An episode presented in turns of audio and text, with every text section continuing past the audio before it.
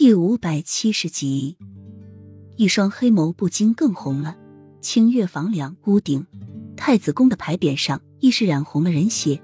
几个宫女躺倒在太子宫面前，里面大理石上更是躺着无数的尸体。与王爷的军队在整个皇宫大肆的屠杀着，只要是人就杀。开的正旺盛的花朵和翠绿的树枝上都溅上温热的鲜血，使这里看起来就像一个地狱。可怕的地狱，这个结果曾经是他想要的。他想要等登基之后就把整个碧云国毁灭，以报母妃的仇。但是等他真正的身处这个场面的时候，他才知道当时的自己是多么的可怕。而如今的玉王爷就是当初的自己，人性完全泯灭了。大军随着他追赶而来，几十名安卫在高深的武功也有疲惫的时候，看到身后如云的黑色铠甲时。齐盛瑞绝望了，他必须要马上带洛英和小溪离开。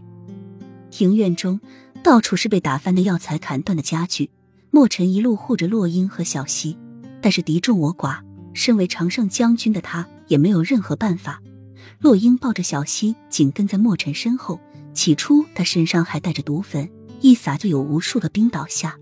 但是现在他身上的毒药早已完，而他们却还没有出这个太子宫。他以为齐盛瑞什么都知道，但是没有想到他却什么都不知道。不然玉王爷不会带兵攻入皇宫，整个皇宫都陷入一片动荡之中。墨尘一边应付着敌军，还要保护着洛英和小溪的安全，着实顾虑不过来。